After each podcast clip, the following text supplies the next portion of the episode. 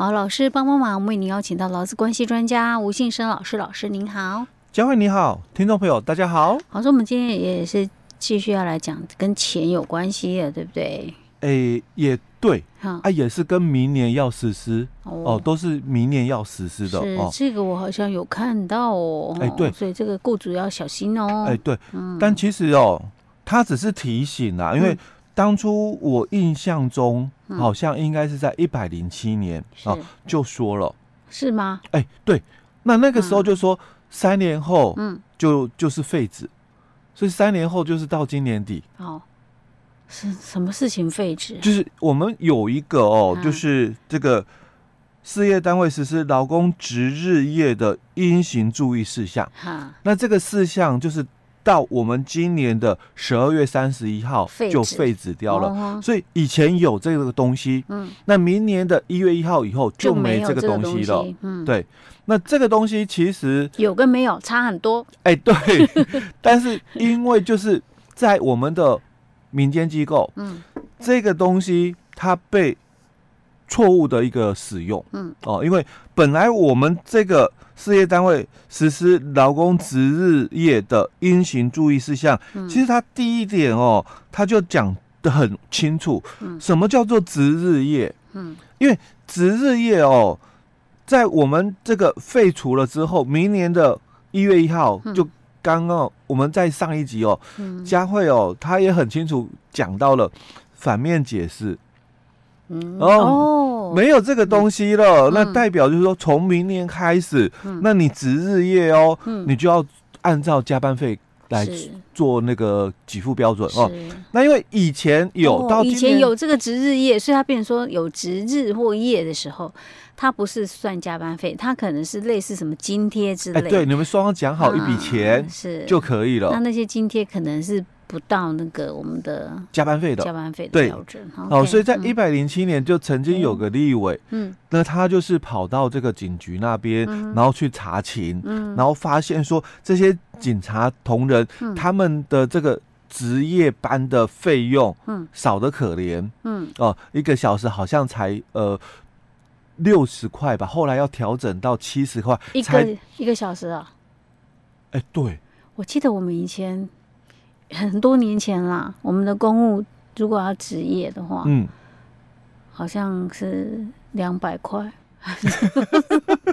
哦，那一个小时不到六十块。对，真的就钱很少 哦，钱很少，所以他就觉得说，怎么可以这样？怎么那么少哦？但是其实，在当初的这个。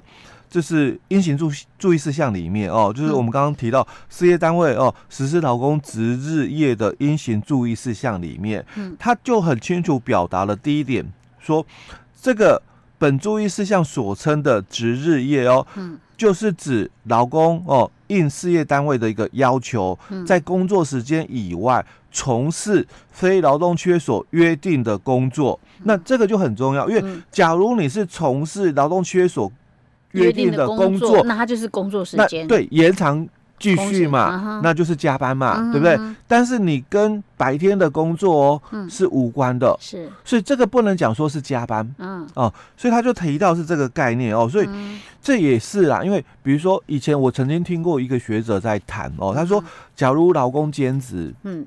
那他兼职的话，对这个老公而言哦，嗯、个人而言，对啊，他一天可能超过了八个小时，嗯、因为他正常的工作嘛，嗯、结束了之后，他又去兼职，是。那对这个老公而言，他当然是延长工时，嗯、对不对？因为他一天工作超过了八个小时，再兼职的话，当然是延长工时。嗯、可是对于第二家公司而言哦，嗯、他是工作时间呢？哎，对啊，怎么能够要求做这个？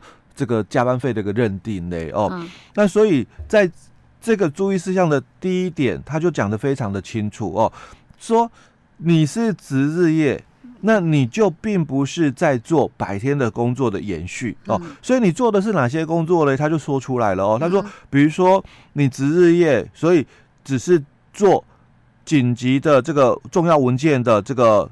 收转哦，收这个重要的文件啦，或转发啦，那或者是接听电话啦，或者是巡查事业场所的一些状况啦，哦，那或者是一些紧急事故的通知、联系跟处理等工作而已，那跟你白天的工作完全无关哦。好，那他已经很清楚表达了嘛，所以不是白天工作的延续嘛，所以当然这个是值日夜哦，所以他就又提到说，在在第二点就讲说，那你们虽然哦有需要。有人哦，值日夜哦，嗯、那你还是要征求到这个老公的同意啊。嗯、哦，他同意嘛？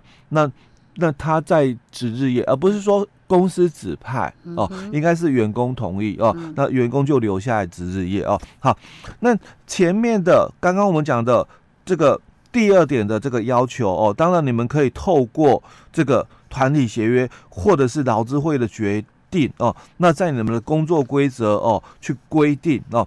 那这个，如果你是在工作规则去规定的话，哦，那应该要有就是工会或者是半数劳工以上同的一个同意，因为工作规则基本上哦，它是依照劳基法第七十条的规定来讲的话，它是由雇主哦自行订定的哦，因为雇主这个。劳基法七十条是说，你雇佣的员工超过三十人以上的话，你可以按照你的事业的一个性质特性，那依照我们七十条所列举的那些内容哦，去制定哦你们自己的这个工作规则哦，所以他并没有讲说要老公同意哦，所以在这个注意事项里面，他才会提到说，那如果你们在工作规则哦去规定了，就是说老公哦他应该要就是。值日夜嘛，那应该有半数以上的员工同意才行哦。嗯、好，那重点来的是在这个第四跟第五点，嗯、因为我们的第四点里面，他就有提到了哦，说值日夜的报酬，还有这个补休跟周期的相关的一个规定哦。所以他讲就是说，假如你是在一般的工作日哦，值这个日或夜哦，那。公司啦，就应该要给予值日或值夜的一个津贴哦。嗯、那值日夜的的值夜的人呐、啊，哦，那应该要给予适当的一个休息哦。那他的周期哦，每周就不应该超过一次哈。那这个是有关你在工作日的时候，你可能是值日班，嗯，或者是你是值夜班哦，那都应该要有一个对价的津贴出来。嗯，但是他也只强调了。值夜班的人哦，要给予适当的休息，不要马上又上班哦。嗯、那这个是有关在工作日哦，值日夜的人哦。那你有可能你必须在这个例假或者休息日有休假日哦，值日夜哦。那如果你是在这个例假休息日或是休假日哦，值日夜的哦，那他就提到他有三种，有可能是一个人值哦，那就。一一个人直接就值日又值夜，那也有可能是两个人值哦，那值日的人也有值夜的人哦，所以他也说了，这个放假的工资当然要照给哦。那如果哦你是值日值夜，或你是直接值日夜的，都应该再给予津贴哦。那值日或值夜的哦，那或者是这个值日夜的人哦，不管哦，都应该要给予哦适当的一个休息哦。嗯、那他的周期他也谈到了哦，这个。每个月不超过一次哦。嗯、那我们刚刚有讲到，就是说工作日值日夜的人哦，那这个周期每周不超过一次。那如果是放假哦，放假值值日夜的人哦，那这个是每个月哦不超过一次哦。当然，这个周期如果经过老公同意的话，那不妨碍到他的正常工作的话啦哦，当然不在此限哦。你们可以自己有约定哦。好，那这个是有关哦。谈到要给津贴而已，但这个津贴的标准是什么嘞？没有讲啊。哎，对，没有讲。那在第五点，他有谈到哦。嗯、那这个津贴的一个标准，当然由劳资双方自行协商哦。嗯、但是他也有建议，所以他讲说一不低于，嗯，他只是建议哦，不是说应不低于哦，他只是建议说一不低于哦，每个月的基本工资除以两百四十之后。再乘以值日夜的这个时数的一个金额哦，那要遵守同工同酬。所以，假如以基本工资来讲，以现行今年的两万四，嗯。啊，那你除以这个两百四十之后嘛，嗯，一个小时一百块，嗯哼，然后再乘上你所谓的值班时数，嗯。哦，八个小时的话嘛，那就八百，嗯，但是哦，很明显的，就是跟我们的这个所谓的加班费，嗯。差差很多。对，当然差很多。嗯，嗯但是他假如哦，嗯、他是在我们的国定假日、嗯，值日的人，是，其实跟我们的假日出行费，嗯，其实也是一样。嗯，哦，因为我我讲都是基基本工资啊，但是如果你的薪资薪资比比这个基本工资高的时候，那当然又不一样嘛。哦，好，那这个是在他的这个第四、第五点，主要是谈到工作条件跟劳务对价的一个部分哦。那第六点就谈到喽，所以你们对于这个值日业的人哦，你就应该要供应他适当的饮食、休息、睡眠的一个设备。所以他不是在工作，他强调了他值日夜他是可以睡觉的，他并不是在工作哦。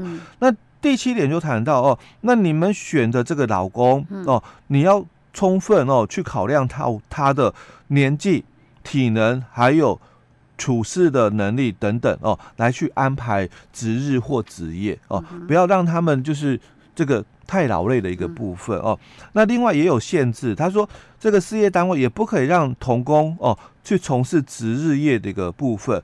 那女工哦从事值日业的话哦，那雇主就应该要提供必要的这个。安全卫生的一个设施或措施哦，但是一样排除了这个怀孕或者是哺乳期间的这个女工不可以从事职业。嗯、OK，好是，所以这一个这一个事业单位实施劳工值日业应行注意事项，这个年这个月这个年呐、啊、年底就对，到今年年底，今年年底，那所以等于明年之后我们就不用管这个了嘛，对不对？哎，对。所以那以后等于说从明年开始，劳工有在值日夜的话，就是算工作时间是要用加班费的方式给，对不对。那问题是，他如果值日夜，他的工作，所以是不是跟他如果说他的平常的劳动契约里面的工作一样的话，也是算加班费，是不是？因为照他这样讲的意思是这样子啊，就就是只要是值日夜，你只要应劳工要求，呃，应雇主要求来值日夜，对，为什么一律都用加班费？为什么会有这么一个问题产生？就是其实，在私人公司，嗯，哦。如果是值日夜的人，嗯，哦，基本上啦，嗯，他也不会像我们在这个应行注意事项里面讲说，嗯，啊，我就只有单纯的接接电话啦，然后通常就是要做做什么其他事，哎，就会把白天工作带入值日夜里面了，是 OK，对。所以他才要这样子，反正就是他其实尽量可能是要让雇主不要让劳工去值日夜啦。哎，对，对，因为其实现在很多的单位哦，嗯、早就都已经就是呃外包出去了。比如说像他需要一些那种，像他那些有些工作可能需要是保全来做，他就外包给保全公司啊，对，不，对，没错。对这样就不用另外付加班费，嗯，对不对？嗯，OK，好，所以这是明年起劳工值日夜计入工时要发加班费的，对对。好，这个要注意一下下。嗯，好，所以我们今天讲到这里。好。